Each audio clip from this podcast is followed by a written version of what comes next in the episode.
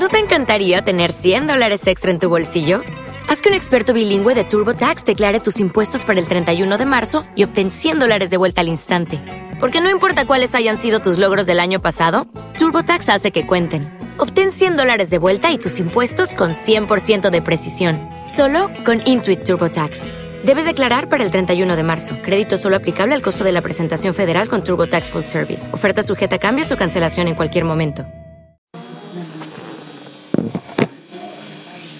Vamos a decir unas palabras de Torah en este evento tan especial de la mitzvah de Jalá. A pocas horas ya de Yom Kippur. Sí, que estas palabras sean para Refuah Shelema de Natalie Bat Patricia, de Toksha Julián Israel. Primero que todo agradezco a las que tomaron la iniciativa para hacer este bonito evento. Es un honor para mí que me hayan invitado a hablar y también a la anfitriona Celia Serral, que está de Verajay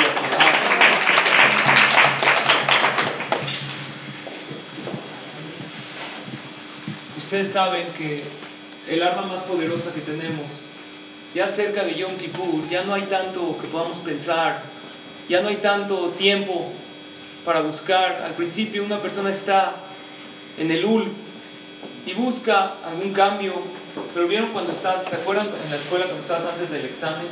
La capacidad que tenías de aprender cosas minutos antes del examen, ¿se acuerdan? Te podías aprender la mitad de la guía. Antes del examen es algo increíble. La, ¿Por qué? Porque la mente te da una orden que ya no hay mucho tiempo. Nuestros jajamim nos indican que cuando ya estamos cerca del juicio final que es de Yom Kippur, debe la persona ya buscar estrategias más concretas, más directas.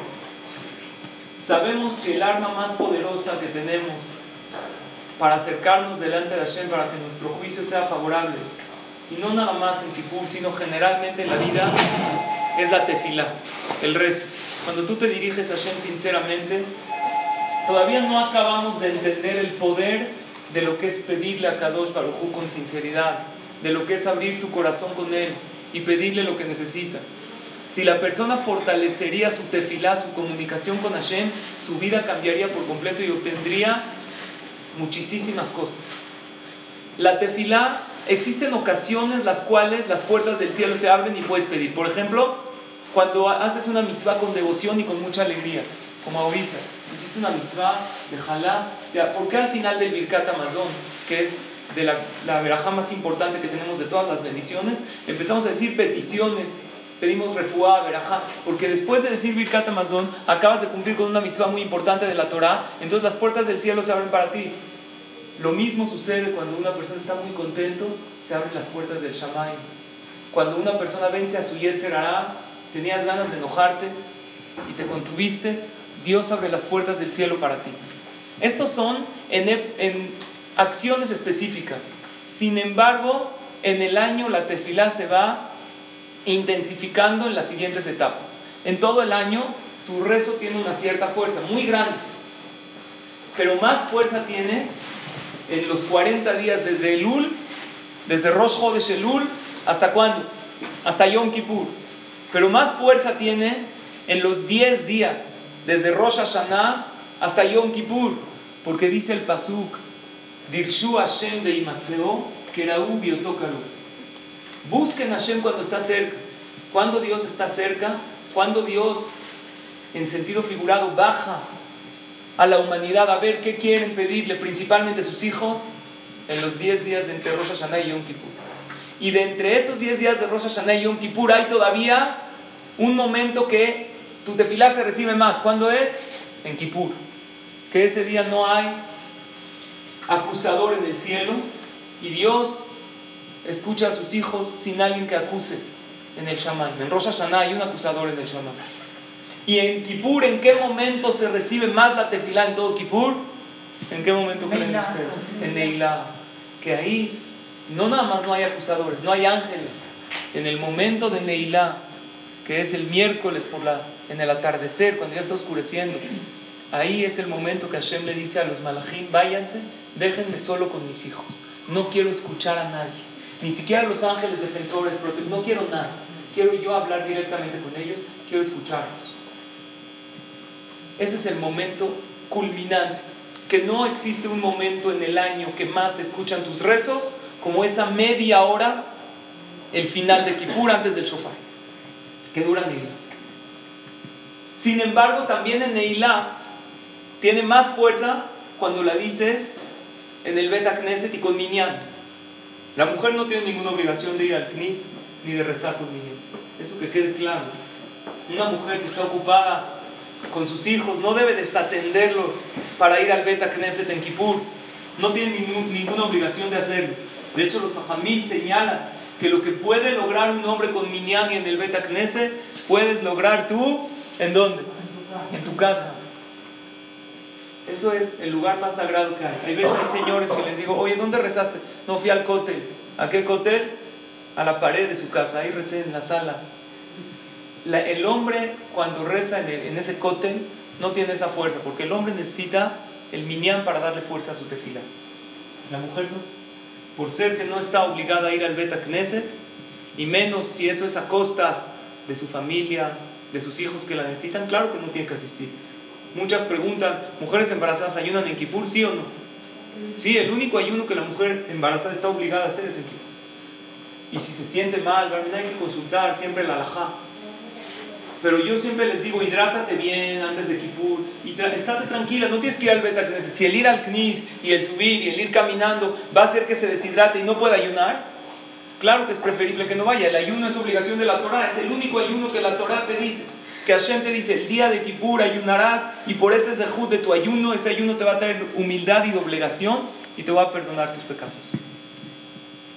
La fuerza del rezo, creo que todas, si nos ponemos a analizar, hemos tenido anécdotas en la vida donde hemos visto que nuestra tefilá fue escuchada. Por ejemplo, yo hago un ejercicio año con año que las invito a que lo hagan. Antes de Kippur, yo hago una lista de las cosas que le quiero pedir a Hashem y, el, y la guardo en mi mazor.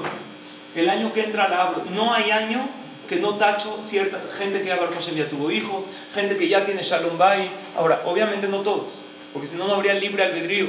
La tefilá no es así directo, que es una regla que Hashem te contesta exactamente lo que tú pides, que te escucha así.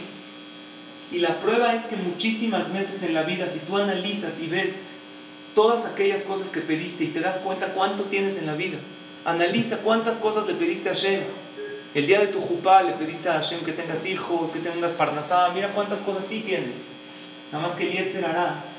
Hace la inclinación del mal, que la persona se concentre en las cosas que no recibió y así uno piensa de qué sirve mi rezo. Hace poco me sucedió algo maravilloso. Mi papá, Sheikh me platicó de una segulá. Hay veces hay parejas que vienen a pedir segulot para tener hijos. Y esto es algo correcto, porque en la, Torah hay consejos para todo. Obviamente hay que siempre hacer de la mano el tratamiento médico. Hashem te dice, tú haz tu esfuerzo. Uno tiene que hacer su esfuerzo material y a la vez el esfuerzo espiritual. Uno sin otro no funciona. Mi papá me platicó de una segulá, que una pareja, ¿qué segulot conocen para tener hijos? Hay muchas, comer drog, ¿no? ¿Cuál otra conocen? Todas esas están basadas, están documentadas. Entrar a la tevilá con una mujer que está embarazada y se va a aliviar. Hay varias segulot que están documentadas. Siempre hay que consultar. Hay unos pesuquín que se leen. Hay unas para el esposo también, que suba ciertas aliot en la Torah, las cuales esa provoca que Bedrat Hashem, ella se embarace. Una de esas es que la pareja compre un tefilín y se lo regalen a alguien que no puede ponerse el tefilín, que no tiene las posibilidades de comprarse un tefilín. Hay veces hay niños de bar mitzvah que van a cumplir y sus papás no tienen las posibilidades. ¿Cuánto cuesta un tefilín? ¿Alguien tiene idea? ¿Cuánto cuesta? Milanesa. Mil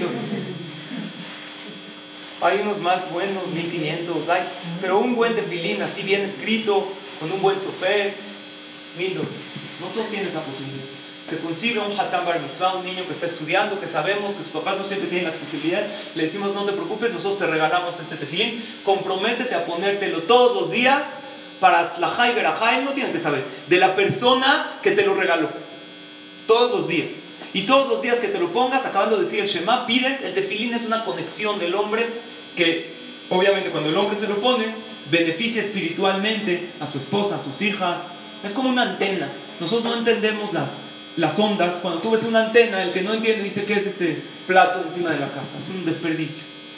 Sin embargo, nosotros sabemos, cuando una persona ve tantas imágenes en la pantalla, que todo es gracias a esa antena, algo así sucede con el tefilín. Hoy en día ya se puede comprobar, se puede fotografiar el aura, el campo magnético de la persona, y se puede ver una persona que tiene tefilín, llega a categorías muy elevadas, aunque no sea un gran tzadik. El tefilín trae buenos pensamientos al hombre, le trae tranquilidad, le ayuda a tomar mejores decisiones. Y a su esposa y a sus hijas que viven en su casa. El día que esta hija se casa, ella recibe la verajá del tefilín cuando su esposo se lo pone. De esto hablan los hajamim de la Kabbalah, es algo muy profundo. No nada más con un niño, se puede hacer también con una persona, un adulto, que tiene un tefilín, a mí me toca también, llego al CNIS, ves a uno con un tefilín del año de la canica, así viejísimo, se ve que ya está borrado, que ya está... Eh, el tefilín tiene que tener su zapato, tiene que estar perfectamente cuadrado, como está, es un escrito sobre un pergamino, la tinta se puede botar, no es como un escrito sobre una, pluma en una hoja que se queda permanentemente. Entonces generalmente revisas esos tefilín y ven que están pesulín. No toda la gente puede, tiene las posibilidades de comprar. Entonces se le da un tefilín y dices tú comprométete a usarlo Bezrat Hashem toda tu vida, excepto Shabbat y fiestas que no se usa tefilín, y pide por estas personas. Y funciona de manera increíble.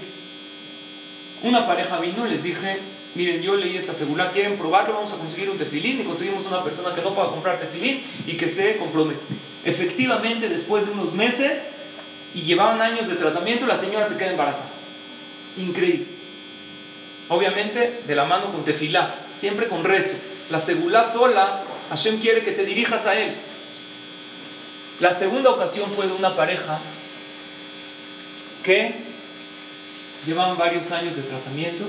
Yo les dije, miren, una vez pegó, yo no soy profeta, no les prometo nada, pero vamos a intentarlo vamos a conseguir una persona que necesite un tefilín, vamos a comprar un tefilín de lo mejor. Y a la vez vamos a decir todos los días un tefilín, tú, tu esposo y un servidor. Todos los días yo mencionaba el nombre de la pareja y lo que pasó fue algo impresionante. Juzguen ustedes si es una casualidad. Estaba yo en una casa, Balatishu, una casa de Abelín. Yo llego, digo unas palabras de Torah, pero también me siento un rato a decir Teilín. ¿Por qué? Para contrarrestar todos los chismes que se hablan ahí un poco de Teilim. Es bueno, cuando vayas tú a una casa de Abelín, claro, se vale saludar y todo, pero lo principal que nosotros vamos, que no necesitemos, pero tristemente existen esos casos. Uno, es una de las mitzvot, ir a consolar a los Abelín. Agarra un libro de Teilim y empieza a decir algunos capítulos de Teilim. Todo lo que se hace ahí en la casa de Abelín es para elevar el alma del fallecido. Empecé a decir unos Teilim y acabando mis Teilim, saco mi lista que tengo en mi celular de todos los nombres de las personas que pido por ellas. Yo digo, Siempre una lista cuando lo aprendí también de mi papá, dije, alguien te cuenta un problema, ¿por qué te lo cuento? Si no tienes solución a su problema, si esta persona vino y te contó el problema, por algo te lo contó. Tienes que pedir por él. Algo puedes hacer por él y no es algo, es algo enorme. ¿Por qué no pides por esa persona? Entonces tenía el nombre de esta señora, esta pareja que vinieron a pedir por un tefilín, y les dije la seguridad del tefilín. Estaba yo leyendo el tefilín y en eso me suena el celular, como yo tengo el celular está diciendo los nombres, suena el celular el nombre de ella. Pero yo le puse rechazar a la llamada porque estoy rezando. Estoy diciendo el teilín, primero dices el teilín y luego dices el nombre. Vuelve a sonar, vuelvo a rechazar la llamada. Después de unos segundos que ya acabé de decir los nombres, me habla la señora, le dije, perdón, estoy en una casa de Belín, ¿me puedes hablar al ratito? Me dijo, jajam, nada más un segundo. Le quiero dar la noticia, Baruch Hashem, estoy embarazada. ¿Saben en qué momento me llamó? En el momento, pero eso me pasó hace tres meses, que yo estaba diciendo el nombre de ella y de su esposo, en ese segundo sonó el celular para que ella me dé la noticia que está embarazada. ¿Casualidad? No sé, juzguen ustedes. ¿Qué probabilidad hay que en el momento ella habló a decirme la noticia, en el momento exacto que yo le estaba pidiendo a Shem, que ya escuchemos la noticia que la señora se queda embarazada? A veces uno ve claramente que su tefilá es recibida. Y por tercera ocasión también le di un tefilá. Esta seguridad me funcionó tres veces. Y ahorita la vamos a hacer por cuarta vez. De hecho, ahorita estoy en busca de alguien que, si ustedes saben de alguien que necesita un tefilín, que no se lo puede comprar y se compromete a ponérselo todos los días, avísenme. Porque ya tengo una pareja que me pidieron una seguridad porque están haciendo tratamientos y no se queda embarazada. Y les dije, ¿qué les parece si probamos esto? Ya conseguí el tefilín, ya lo compré, nada más estoy consiguiendo, y no es fácil conseguir a alguien que no tenga tefilín, no tenga las posibilidades, pero que se comprometa a ponérselo hasta 120 Todo eso es el zehut para esa persona que se lo regaló. ¿Por qué? Porque Hashem se comporta medida que medida por medida. Como uno se comporta. Así como los hijos son un regalo de Hashem. Si tú le das un regalo espiritual al otro, Hashem te da a ti ese regalo maravilloso que son los hijos. Entonces, si alguien sabe de alguien que necesito estas condiciones, que reúna las siguientes condiciones, que no tenga para comprarse un buen tefilín y que se comprometa a ponérselo hasta 120 años. Si alguien conoce, que me avise, porque el tefilín ya lo tengo, la pareja también, y nada más estamos buscando a esa persona que trata Hashem se compromete. ¿Se les ocurre a alguien? Acérquense con un servidor, si alguien sabe. Pero quisiera compartir con ustedes, ya que estamos a punto de llegar al día donde las tefilot son súper recibidas. Hay un libro muy conocido, se llama Hokle Israel, es un estudio diario. Yo doy una clase de Hokle Israel todos los días en el CNIS, media hora antes de la tefila, antes de Shachrit. Es un estudio todos los días que se divide por perashiot. En la perashá de Lech Lecha, el día miércoles, hay un fragmento de un jajam, se llama Rab Saadi Agaon, que él dice que hay siete cosas que hacen que tus rezos no se reciban, se bloqueen. Entonces quisiera estudiarlas con ustedes, para que de aquí a Kippur, Bezrat Hashem, logremos que nuestros rezos no sean bloqueados. Porque puede uno estar en el día más kadosh del mundo. Sin embargo, si tiene bloqueos a su rezo, ese rezo es rechazado. Número uno, que hace que tu rezo no sea recibido. Si ya se selló el decreto delante de Dios que va a suceder algo, por más de que reces, se acaba. Entonces, ¿para qué rezo? Porque no sé si Hashem ya lo selló o nada más lo decretó. Existen los jamín de la Kabbalah, señalan algo todavía más fuerte. Existen dos tipos de sellos. No sé cómo explicárselos. La Gemara lo dice así un sello con tit y un sello con dam. Tit significa con lodo, con cemento, si le podríamos llamar así. ¿Y qué es dam? Con sangre. En el decreto de Purim, cuando los Yehudim estaban sufriendo el hecho que Amán ya había decretado exterminar a todos, se encuentra este Mordejai, ¿a quién? A Eliyahu Anabí. ¿Cómo es Eliyahu Anabí? Su aspecto es como un pobre, como una persona, un limosnero. Él siempre se presenta en diferentes aspectos. Por ejemplo, nosotros sabemos que en cada Brit Milá, ¿quién viene ahí? Por eso se pone una silla. Eliyahu Anabí. Por eso le pedimos Verajal Sandak. Porque Eliyahu Anabí está junto con él. Es el profeta Eliyahu que nosotros decimos en Neailá de Kippur que venga y nos anuncie la Geulá. Él va a ser el que va a anunciar la Geulá. En ciertas ocasiones, Eliyahu Anabí se presenta como un pobre. Nosotros no lo podemos reconocer. Tú ves un pobre en la calle a lo mejor el que te pide en, la, en el semáforo, a lo mejor es Eliyahu Anabí. No sabe. Pregúntale de casualidad, ¿no se llama usted Eli? Puede ser. Hay alguien que es Eliyahu Anabí que se presenta. Es un profeta que está escondido entre nosotros. No sabemos dónde está. Mordejai se lo encuentra a Eliyahu Anabí y le pregunta la siguiente pregunta. Oye Eliyahu, ¿esto que nos van a matar es un decreto real o ya no la sabemos, como siempre nos pasa a los judíos que ya dicen que nos van a matar, luego hacemos fiesta de disfraces y os neaman. Dime la verdad, la neta. Dijo, la verdad ya está decretada.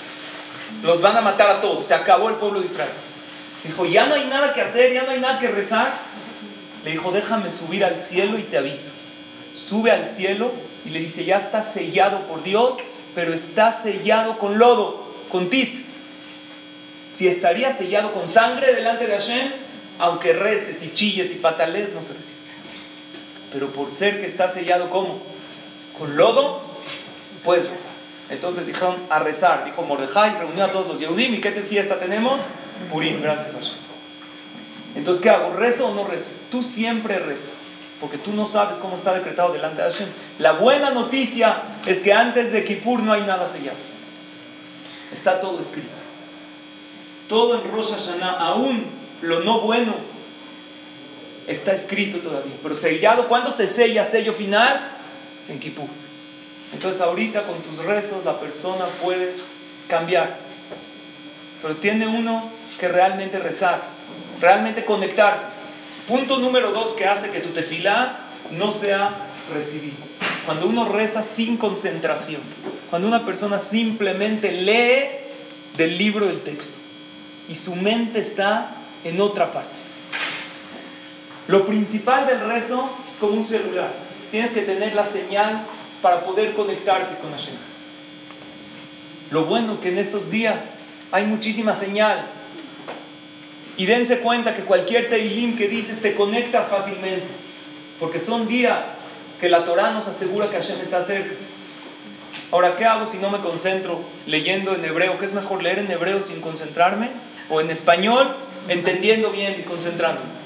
Entonces yo siempre digo, depende cómo te concentras más. Hay gente que dice, aunque no entiendo, en hebreo me gusta porque esas palabras, canto de la dona selijot, y no entiendo bien, pero yo entiendo, hatanu, lefaneja, ¿qué es eso? Pecamos delante de ti. Entiendo una que otra palabrita, me conecto.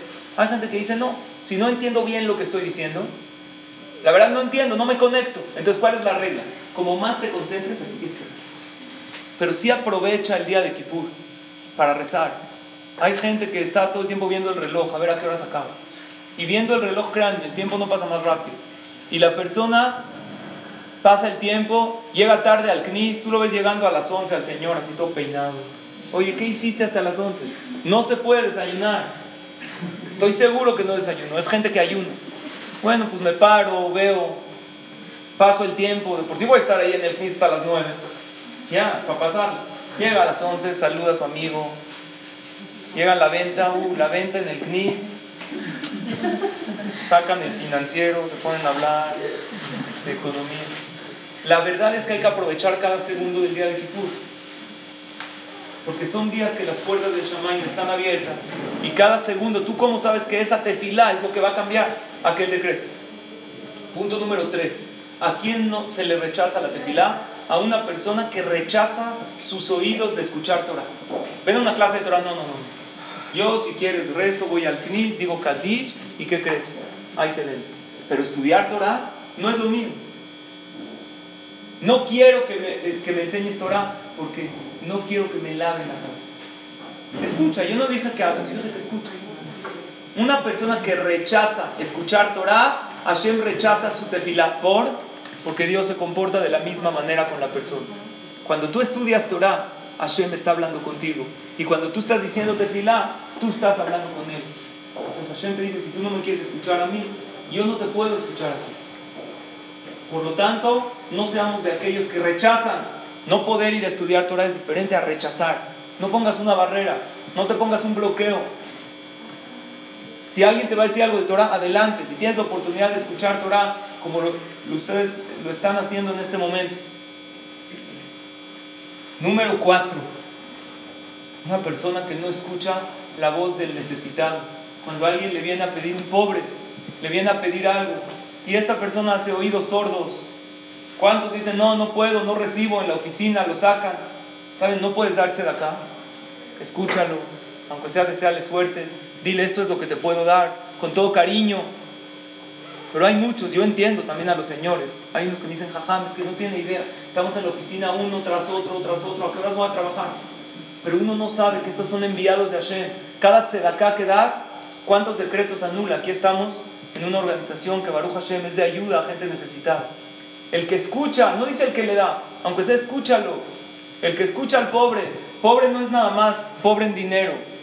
Pobre es aquel que carece. Hay pobre en hijos, hay pobre de alegría, hay pobre de espiritualidad, que ese es el pobre más pobre de todos. El que tiene una vida solamente material y no tiene un sentido espiritual en su vida. Escúchalo a esa persona. Algo quiere, a lo mejor no lo puedes ayudar, pero tienes que aprender a qué? A escuchar. El que no escucha el clamor, la necesidad del pobre, Hashem no escucha su tefilá. Y ese pobre a veces puede ser tu hijo, que ese niño necesita de tu tiempo, ese tiempo de calidad que nosotros como padres podemos darles. Y hay veces por ocupaciones no tan importantes rechazamos su petición sin ni siquiera saber por qué. Cuando nosotros no escuchamos a ellos que necesitan hablar con nosotros, Hashem se comporta. No es venganza de Dios, no. Es consecuencia de tus acciones.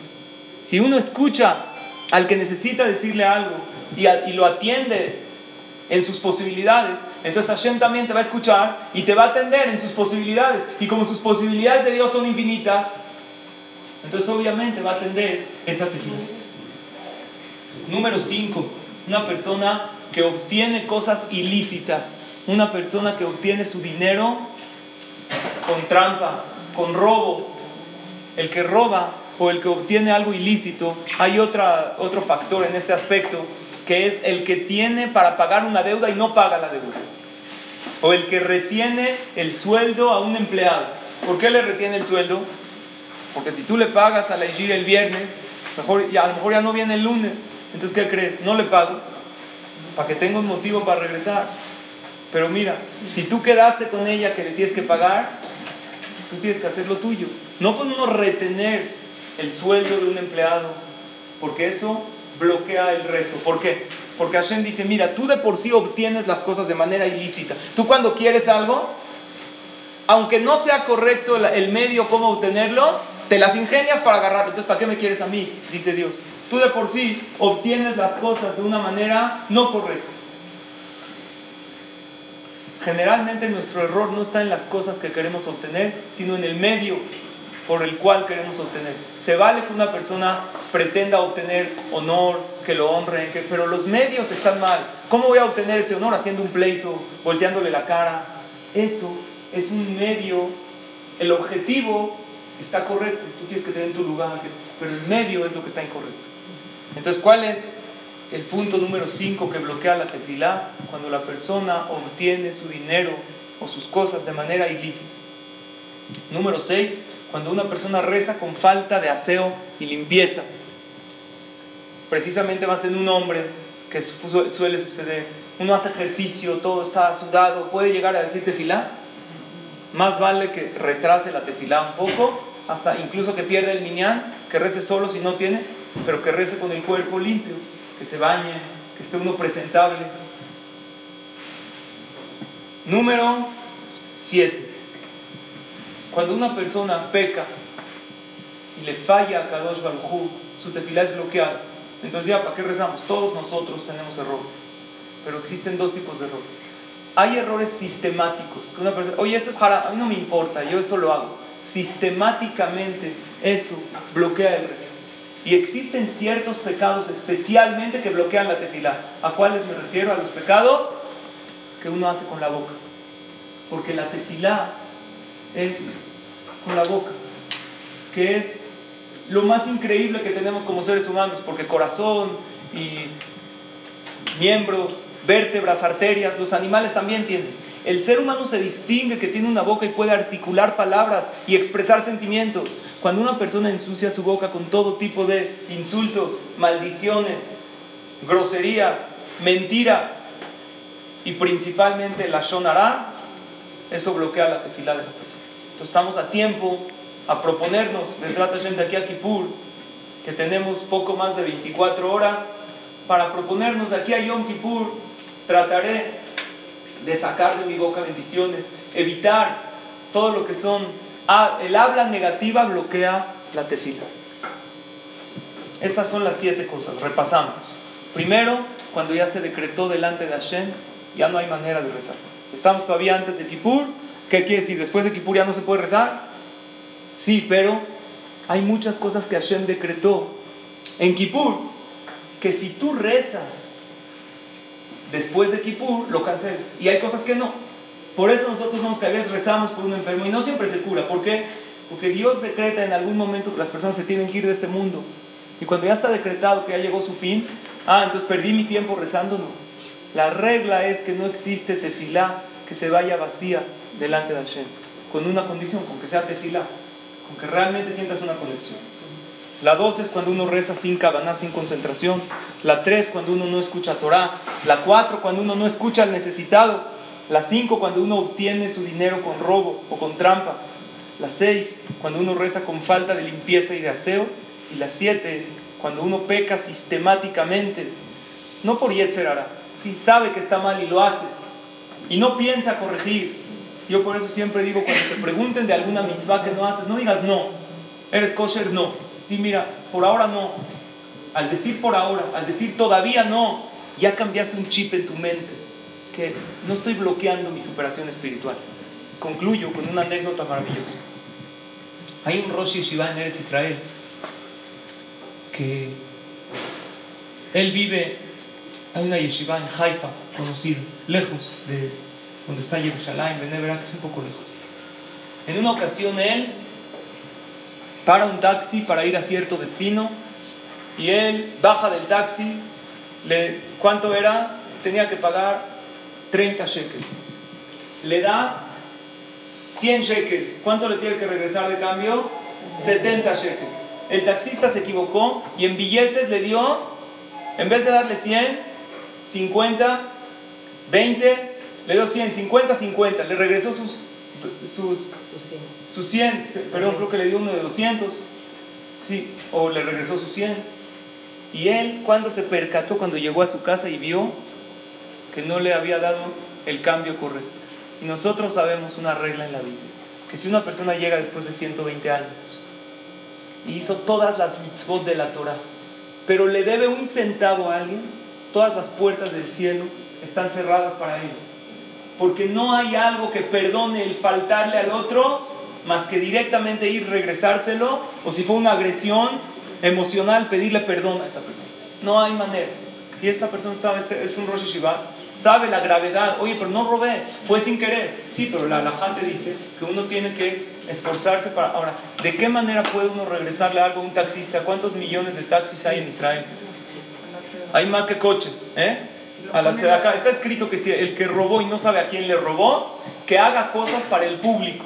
Yo, por ejemplo, cuando nosotros éramos chiquitos en la escuela, había una, un grupito que luego yo me metí, pero no era el líder de ese grupito, ¿eh? que robaba el lunch a los niños, así estaban todos jugando fútbol, abrían la lonchera, aquí hay un Carlos V buenísimo, va, y luego se dividían, nos dividíamos el botín, la verdad tristemente lo recuerdo, todavía tengo esa sensación, después uno crece y dice, qué tontería así dicen unos cacahuates, están jugando fútbol, nos hacíamos de...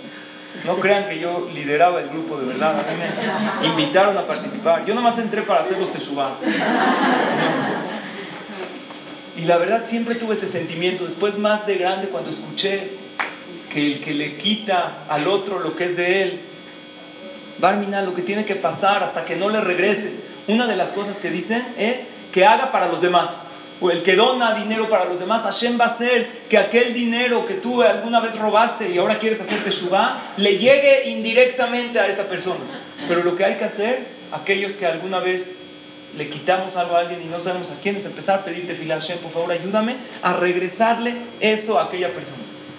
Y Dios tiene sus caminos. Algún día tú pones algo en la tzedaká, como tú dijiste, y esa tzedaká le llegó o vendiste algo un poco más caro, a ti te equivocaste en el cambio y esta persona se lo dio a la otra. Hashem tiene sus caminos, por si tú realmente haces teshuvah, hace que le llegue a aquella persona. Entonces regreso al cuento del taxi.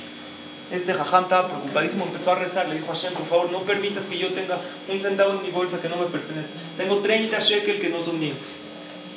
Y en esos días le pedí a Hashem en todos sus rezos Pasan tres días y él tenía que ir a Beneverac, vivía uno de sus parientes ahí, frecuentaba ir a Beneverac y va en Beneverac, que es el barrio ultra ortodoxo de Israel, hay un knis, un shtiblach, que es? Donde hay un minyan tras otro, uno tras otro. Sale del shtiblach y de repente se para un.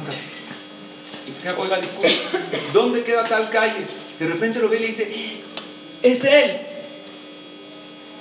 Dice, ¿será él o no? Porque tú cuando estás en un taxi es muy difícil reconocer. ¿Cómo lo ves? Nada más ves esto. Es muy difícil. Por esos ojos que ves en el espejo retrovisor, ¿cómo vas a reconocer al taxista?